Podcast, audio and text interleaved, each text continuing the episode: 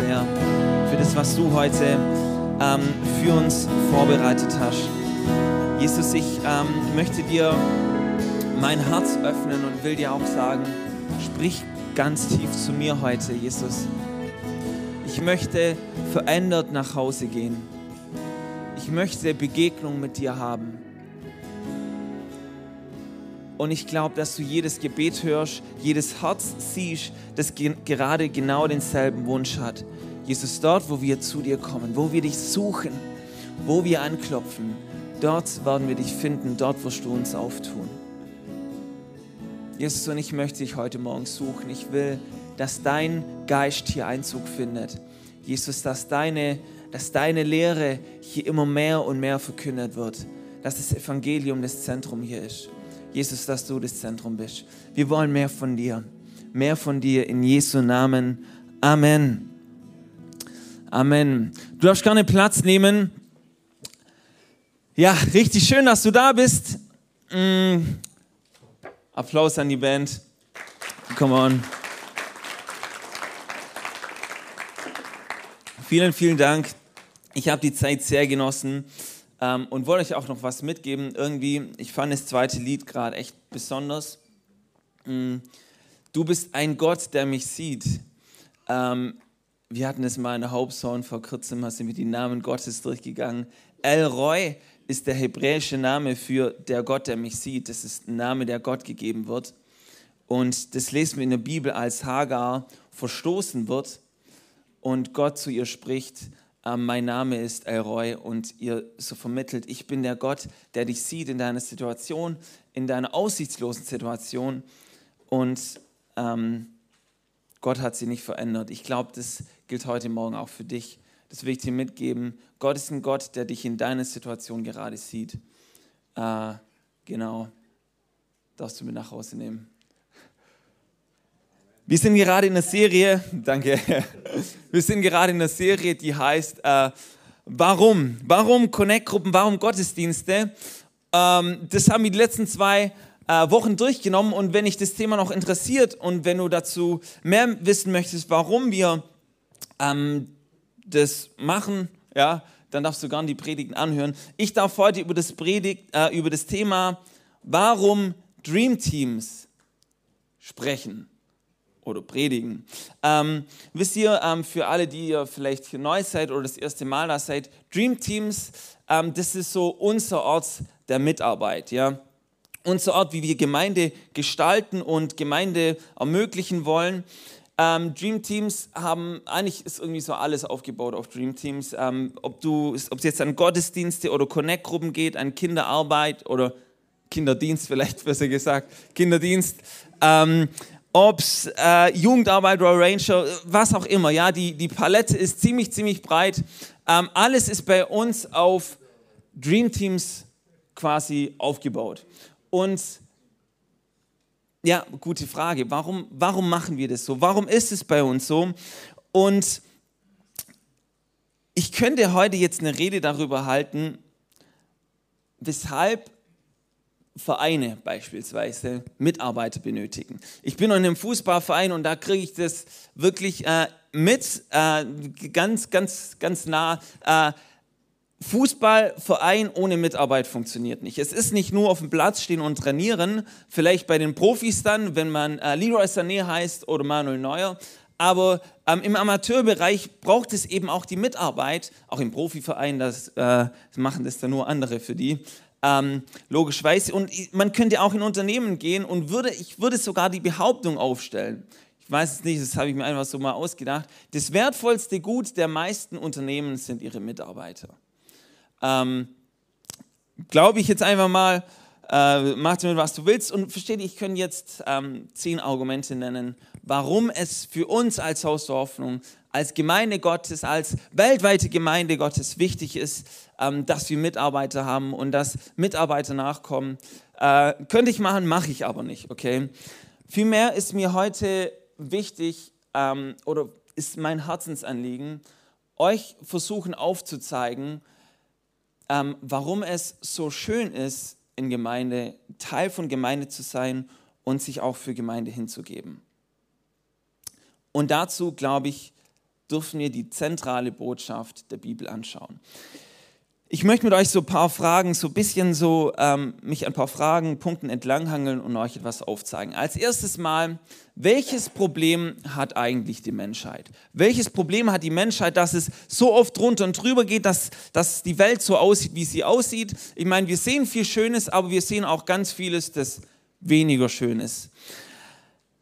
Ganz einfach gesagt, die Verlorenheit. Ich glaube, das Problem der Menschen ist, dass sie irgendwo in der Verlorenheit umherirren. Das Problem der Menschen ist die Sünde. Und wenn du schon öfter hier warst, kannst du mit Sünde was anfangen. Sünde im Alten Testament waren da Worte verwendet, wie zum Beispiel Verfehlung, das Ziel verfehlen, Auflehnung oder abirren, vom Weg abirren, sich verirren und nicht wissen, okay, wo wollte ich hin, wo, wo ist der Weg, ich stecke fest. Im Neuen Testament wird ebenfalls äh, Verfehlung äh, verwendet, aber auch das Wort Schuld. Hier so schuldig sein, ähm, vor Gericht sein, äh, ich, ich habe eine Schuld auf mich geladen. Das sind Wörter, die Sünde beschreiben. Und Sünde, laut der Bibel, hat eine Folge und zwar die Trennung von Gott. Sünde trennt uns von Gott und nicht für 24 äh, Stunden oder für eine Woche, sondern für immer. In Ewigkeit sind wir getrennt von Gott, wenn wir, oder das ist erstmal der, der Stand des Menschen, okay? Äh, der Stand des Menschen ist erstmal, durch Sünde sind wir in Ewigkeit getrennt von Gott.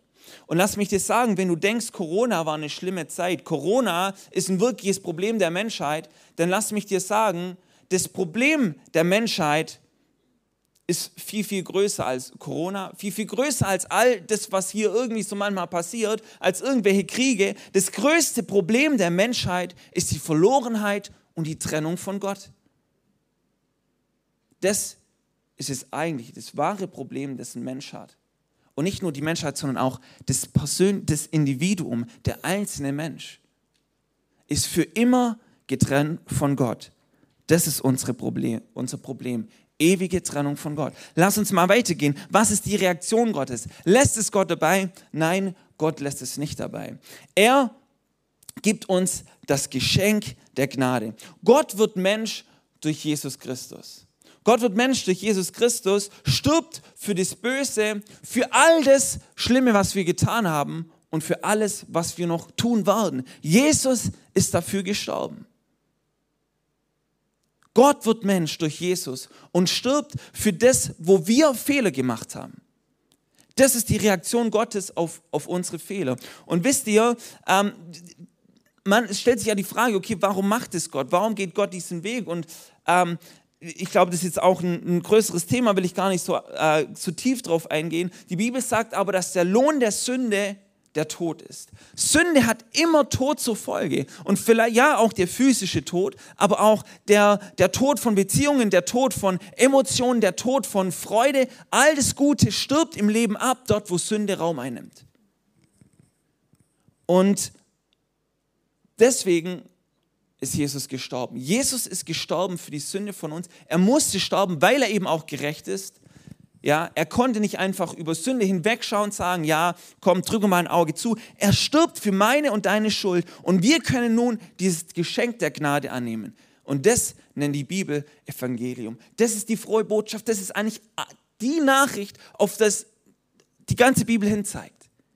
Von Anfang bis Ende zeigt die Bibel auf den Tod und die Auferstehung von Jesus, auf diese rettende Botschaft. So und jetzt lass uns das mal gegenüberstellen. Wir haben ein Riesenproblem und haben aber auch gleichzeitig eine Reaktion Gottes. Alleine die Reaktion Gottes zeigt schon, wie, wie groß dieses Problem ist, ja. Dass er Mensch wird, dass er stirbt für uns. Und diese Botschaft, lass uns sie mal ganz kurz anschauen und uns überlegen, was für eine Bedeutung sie eigentlich hat. Unsere Botschaft ist die Lösung auf die ewige Trennung von Gott. Wissen wir wahrscheinlich, trotzdem lass uns das mal nochmal in den Kopf rufen. Unsere Botschaft ist die Lösung auf die ewige Trennung von Mensch und Gott. Und wisst ihr, das bedeutet, dass derjenige, der das Geschenk der Gnade annimmt, derjenige, der an Jesus glaubt, der wird für ewig bei Gott sein. Derjenige, der aber nicht an Jesus glaubt, derjenige, der dieses Geschenk der Gnade nicht annimmt, das sagt die Bibel auch, der wird in Ewigkeit nicht bei Gott sein. Das heißt, wir haben hier die Option zwischen in Ewigkeit bei Gott sein oder in Ewigkeit nicht bei Gott sein. Wir haben die Option, in Ewigkeit bei dem absolut Guten, bei der Quelle des Guten zu sein oder in Ewigkeit bei der Abwesenheit des Guten zu sein. Auge des Bösen zu sein. Und wisst ihr, wenn wir uns das nur erahnen, dann spüren wir schon, der Kontrast ist unfassbar groß. Er ist unermesslich groß. Er ist so groß, wir können ihn nicht mal denken. Denn keiner von uns hat jemals das absolut Gute gesehen oder erlebt. Wir können es schmecken, wir können Jesus erleben, aber niemals in seiner ganzen Macht und Herrlichkeit. Genauso mit dem Bösen, glaube ich. Wir können den Kontrast zwischen Gut und Böse, zwischen absolut Gut und Böse nicht denken. Und genauso können wir auch nicht die Bedeutung des Evangeliums denken. Die Bedeutung ist unermesslich groß. So groß, wir können sie uns niemals vorstellen. An diesem Punkt sind wir angelangt. Das Problem der Menschen, Gottes Reaktion und die Bedeutung der Lösung darauf. Sie ist unendlich. So, und jetzt möchte ich, oder jetzt stellt sich die Frage, wie ist jetzt der Plan, dass diese Botschaft zu Menschen gelangt? Wie ist der Plan, dass die Menschen davon mitbekommen, dass sie überhaupt verloren sind? Vielleicht machen sie das teilweise selbst. Aber dennoch braucht es doch irgendein Tool, irgendein Mittel, wodurch die Menschen erfahren, ah, okay, Jesus ist, der, Jesus ist die Antwort darauf, Jesus ist die Lösung. Und welchen Plan schlägt hier Gott ein? Lass uns das mal mit der Bibel betrachten. Ähm, und hier lege ich dir äh, ans Herz, ähm, es ist immer gut, ähm, wenn man die Bibel liest oder wenn man sagt, ich möchte, du kannst die Bibel einfach lesen, das ist äh, immer gut. Wenn du tiefer hineingehen möchtest, dann würde ich dir empfehlen, befasst dich mit, versuch ähm, das zu verstehen, was davor, was danach steht, die Umstände zu verstehen. Warum schreibt, wir wollen jetzt einen Korintherbrief anschauen, warum schreibt Paulus einen Brief und ähm, einfach auch zu überlegen, was waren die Situationen dort vor Ort, und es ist manchmal nicht so einfach, da selber drauf zu kommen. Deswegen darf man hier auch ein bisschen recherchieren. Ich habe das mal für euch gemacht. Korintherbrief. Korinth war eine, eine große und bedeutende Stadt, eine Hafenstadt, wo ganz viel Handel stattgefunden hat, wo viele Kulturen aufeinander getroffen sind. Kaufleute kamen aus Rom, Griechenland, Palästina, Syrien, Ägypten, also quasi alle Himmelsrichtungen von dieser Stadt aus. Und es war sehr, sehr zentral und hatte dadurch auch sehr extreme Gegensätze auch was ähm, Religion und Glaubensüberzeugung angeht. So, dann ähm, schreibt äh, Paulus in, diese, in, an die, in die Gemeinde in Korinth und auch die Gemeinde in Korinth war ziemlich bunt. Die einen haben sich auf die Lehre von Paulus, die anderen auf Petrus ähm, bezogen und die ganz, die ganz tollen Christen natürlich auf die Lehre von Jesus. Ja.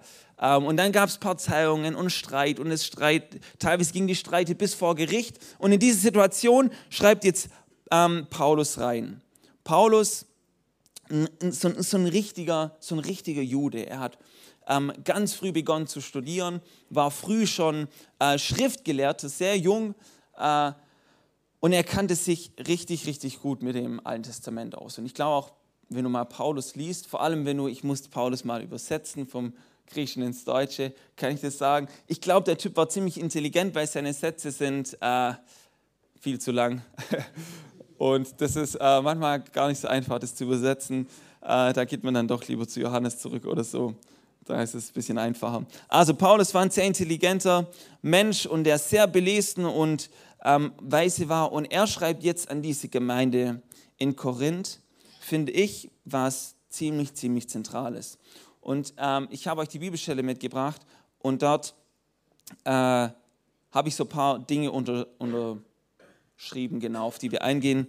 Gleich das, ich habe andere Farben bei mir, das, das Grüne bei euch ist so das von, so, wo, Gott der Handelnde ist. Das Rote bei euch ist das, was an uns geschieht.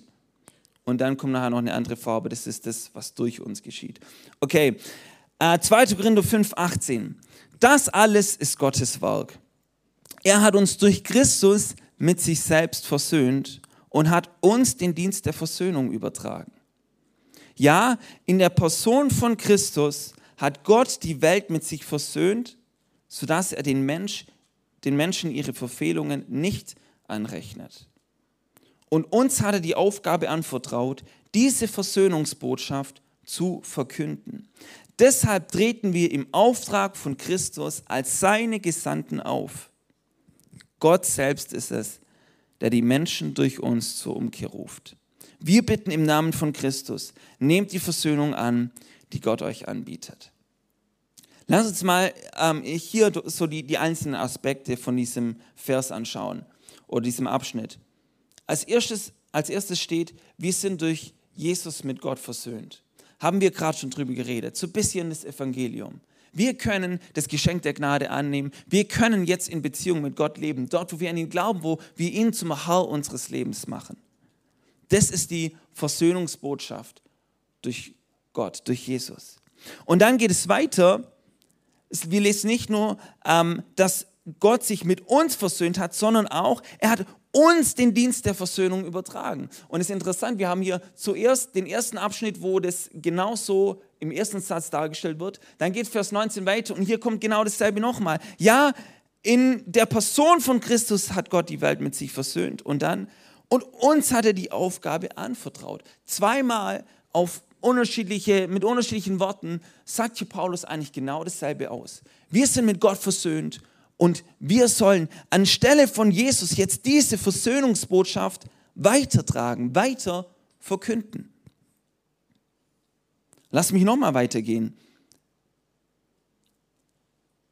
Es wird nicht nur hier gesagt, so, oder lass mich es anders sagen, es wird hier ein Wort verwendet, ähm, wie dieses Verkünden aussieht. Und zwar steht hier, wir sind ähm, im Auftrag von Christus als seine Gesandten unterwegs.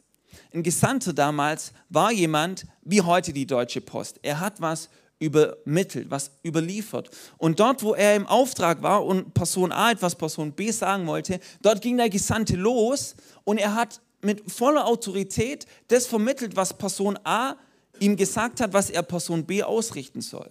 Und wenn der Gesandte zu Person B sagt, Freunde, wir sind im Krieg, dann waren die Nationen im Krieg. Wenn er gesagt hat, hey, lass uns Friede schließen, dann, gut, konnte er auch sagen noch, ja, will ich oder will ich nicht, aber versteht ihr, da war eine unfassbare Autorität da. Das war ein Gesandter. Er hat eine Botschaft übermittelt und hatte die Autorität des Sendenden. Wir sind Mittler zwischen Gott und Mensch. Und wisst ihr, was ich noch so cool finde? Dann steht noch, Gott selbst ist es, der die Menschen durch uns zur Umkehr ruft. Durch uns, durch uns ruft Gott Menschen zur Umkehr. Versteht ihr, er hätte auch irgendwas in den Himmel malen können. Er hat regelmäßig mit Blitz und Donner, keine Ahnung wie. Versteht ihr, Gott ist irgendwie, er ist allmächtiger. Und trotzdem sagt er, durch uns will er Menschen zur Umkehr rufen. Wisst ihr, was Umkehr ist? Umkehr ist Buße, Umkehr ist eine Sinnesänderung. Umkehr ist, dass jemand von, von der Verlorenheit hin zu einer lebendigen Beziehung mit Jesus kommt. Das bewirkt Gott durch uns. Und wisst ihr, ich will jetzt zu meinem zweiten Teil kommen von Gottes Plan. In dem Punkt könntest du sagen, gut, das kann ich ja für mich machen, wann ich will und wann ich nicht will. So. Das ist ja völlig unabhängig von allen Menschen um uns herum. Stimmt dieser Abschnitt schon? Lass mich dir mal ein paar Bilder aufzeigen, die Gott für Gemeinde oder die die Bibel für Gemeinde findet und ja, Gott auch, Bibel von Gott inspiriert. Ähm, und ich glaube, dass jede Metapher, die ich euch aufzeige, jedes Bild, ähm, ich glaube niemals, dass eine Metapher irgendwie über den Sinn hinaus verwendet werden sollte, sondern dass die immer im unmittelbaren Kontext irgendetwas sagen möchte und dafür ist die Metapher gut. Und deswegen glaube ich auch, gibt es viele Metaphern für die Gemeinde, weil teilweise Gemeinsamkeiten ähm, damit verdeutlicht worden, aber auch Unterschiede. So, und drei Bilder, die ich euch jetzt mal am Anfang kurz mitgeben möchte, ist die Braut Christi, 2. Korinther 11, 2. Jesus, ähm, äh, ja, die, die Bibel redet von der Braut. Die Braut ist der Gegensatz zum Bräutigam so und in der Regel hat man eine Braut, okay? Könnt ihr mitgehen, ja? In der Regel hat man eine Braut und ich glaube, dass es auch gut so ist. Ähm, und versteht ihr, ich glaube, ja, das zeigt so das, das eine auf, aber auch die, die tiefe Beziehung, die intime Beziehung. Und das meine ich jetzt nicht das Körperliche, sondern das, äh, man vertraut sich alles an. Das, glaube ich, widerspiegelt irgendwo dieses Bild. Wir haben das Bild der Herde. Die Herde, die von dem guten Hirten geführt wird. Und eine Herde, eine Herde besteht also zumindest mal aus zwei Schafen. Und ich würde mal behaupten, eine Herde ist einfach eine, eine, große Anzahl an Schafen. Okay, das ist nicht hier ein einzelnes Schaf, das irgendwo rumrennt, sondern es sind viele gemeinsam. Viele ergeben eine Herde. Und ich glaube auch, dass hier von einer Herde die Rede ist, von einer Gemeinde oder von einer Gemeinde. Ja. Äh, dann Körper, der Leib Christi. So wird es in 1. Korinther 12, 12 und folgende ähm, äh, lesen wir davon. Und der Körper, auch hier dasselbe, jeder, also es wird beschrieben, der Haupt, der Kopf, das ist quasi Jesus.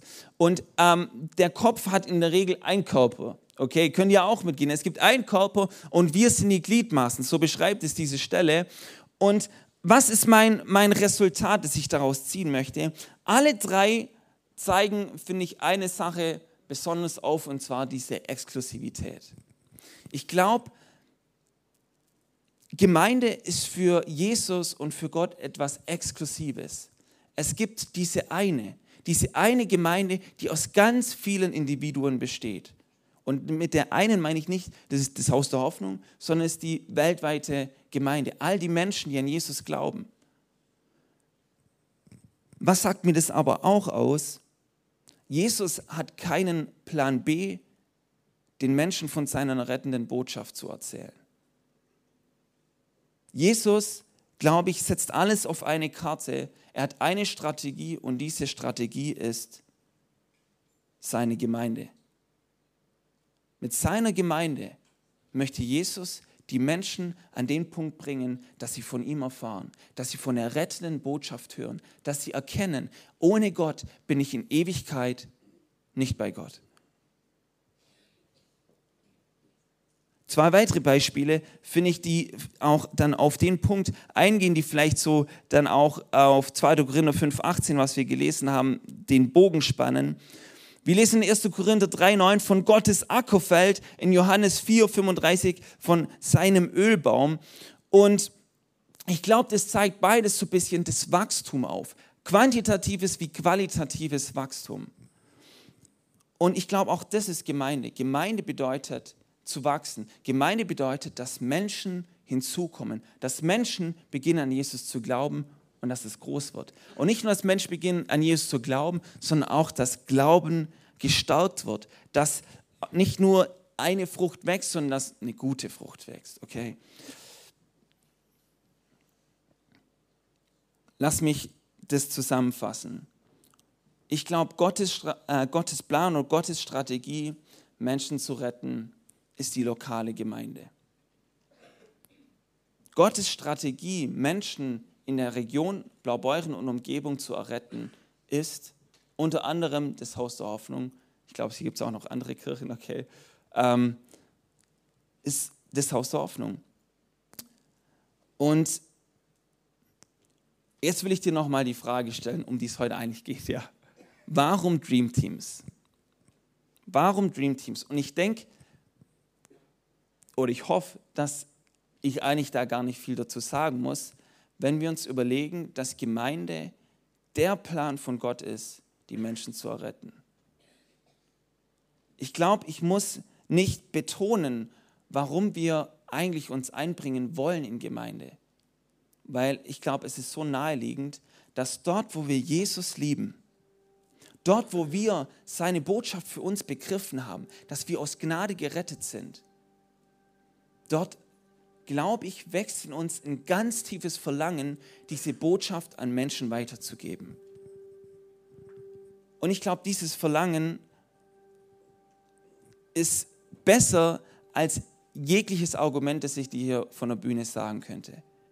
Weil ich glaube, ich, ich wünsche mir auch, dass wir hier nicht, nicht zusammenkommen, weil wir Schwaben auf Leistung getrimmt sind, sondern ich wünsche mir, dass wir uns hier einbringen, weil wir Jesus lieben.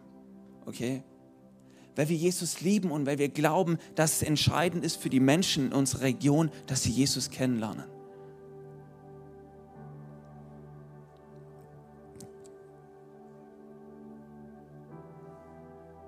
Ja, es braucht Menschen für Gemeinde. Es braucht Menschen, die sich einbringen. Aber ich glaube, das Entscheidende ist, dass Gott durch uns wirkt. Und Gott wirkt dort durch uns, wo wir uns ihm zur Verfügung stellen. Du kannst hier mitarbeiten und das als eine Last und als, ach, ich, ich, man soll ja mitarbeiten, man muss mitarbeiten. Und, ah, versteht ihr? Und das kannst du machen, aber ich glaube, viel besser für dich und auch viel, eine viel tiefere geistliche Frucht wird dort entstehen, wo Menschen ganz aktiv zu Gott sagen, das, was ich tue, das tue ich für dich. Ich arbeite im Haus Hoffnung mit, weil ich glaube, Menschen werden dadurch errettet, weil ich glauben, glaube, dass der Glauben durch Menschen, an Menschen gestärkt wird und ich glaube, dass Menschen befähigt werden, dort hineinzuwachsen, wofür Gott sie berufen hat.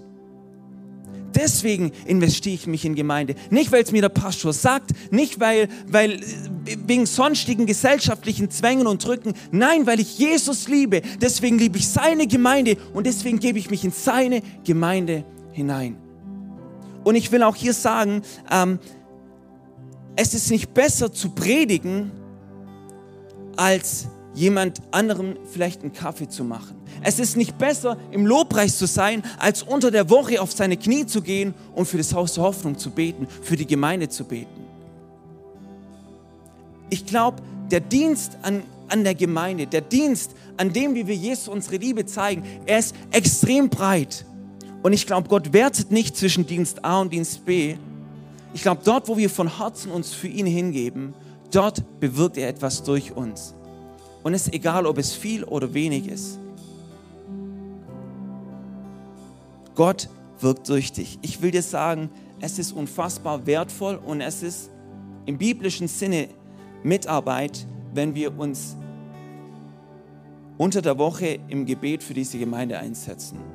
Ich glaube, es ist, ähm, es ist Mitarbeit, wenn wir Geistesgaben ausleben, in Freundschaften, in Connect-Gruppen oder in sonstigen Angeboten im Haus der Hoffnung. Ich glaube, es ist aber auch Mitarbeit, wenn wir gastfreundlich sind, wenn wir Menschen zu uns nach Hause einladen, wenn wir auf Menschen zugehen, die hier vielleicht das erste Mal sind. Das ist genauso Mitarbeit. Das ist genauso Teil von seiner Gemeinde zu sein. Ich glaube, es ist genauso Mitarbeit, wenn wir von uns Materialien etwas geben, wenn wir von unserer Zeit etwas geben, wenn wir unsere Gaben investieren und hier aufblühen lassen oder wenn wir unser Know-how irgendwie hier mit einbringen. All das ist Mitarbeit und dort, wo es aus Liebe zu Jesus entsteht, kann er damit etwas bewirken und es ist immer besser als das, was wir damit machen können.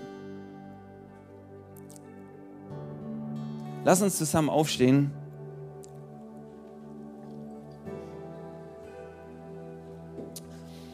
Nimm mal das nächste Lied für dich ganz persönlich. Und Ich will dich fragen, was, was kam dir so während der Predigt in den Sinn? Wo, an, an was musstest du denken bei dem, was ich gesagt habe? Was ist dir so aufgeploppt und ist vielleicht so nicht so ein Druck, aber so eine, so eine ganz kleine Last auf deinem Herzen? Wo hast du das Gefühl, dass der Heilige Geist gerade bei dir anklopft?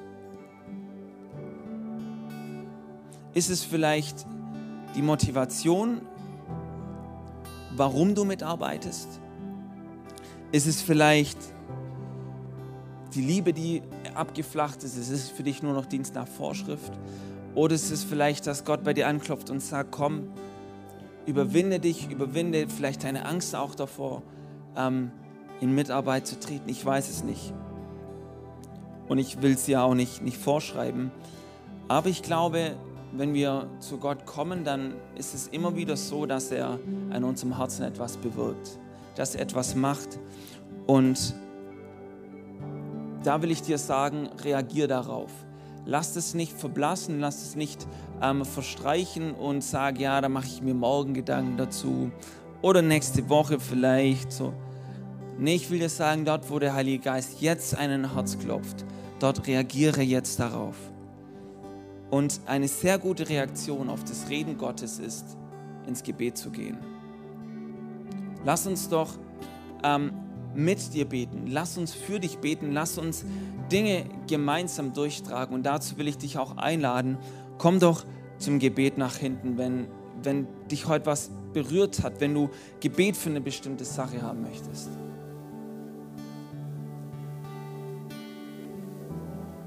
Gern darfst du es auch in einer Connect-Gruppe teilen oder ähm, mit, mit den Menschen, denen du hier ein ähm, bisschen enger bist oder den du, ja, mit denen du das teilen möchtest, das ist voll okay. Aber ich will dir wirklich sagen, macht es und, und lass, lass diesen Morgen jetzt nicht einfach nur verstreichen. Wir als Haus der Hoffnung wollen eine Kirche sein, zu der Menschen gerne kommen, eine Beziehung zu Jesus erleben und ihre Welt verändern. Wir hoffen, dass du Jesus und sein Herz durch diese Predigt ein Stück mehr kennengelernt hast. Falls du Jesus noch nicht kennst, möchte ich dich einladen, jetzt dein persönliches Gebet zu sprechen. Sprich mit Jesus einfach wie mit deinem Freund und sag ihm alles, was dich beschäftigt. Er hat versprochen, dass er dich hört und dir hilft. Für mehr Infos über das Haus der Hoffnung kannst du uns gerne auf unserer Webseite, Instagram, YouTube oder Facebook besuchen. Darüber hinaus würden wir uns natürlich freuen, dich auch mal persönlich bei einem Kaffee oder einem anderen Getränk im Haus der Hoffnung kennenzulernen. Schau doch einfach mal sonntags um 10.30 Uhr vorbei. Wir wünschen dir noch einen schönen Tag und bis bald. Grüße, Jürgen.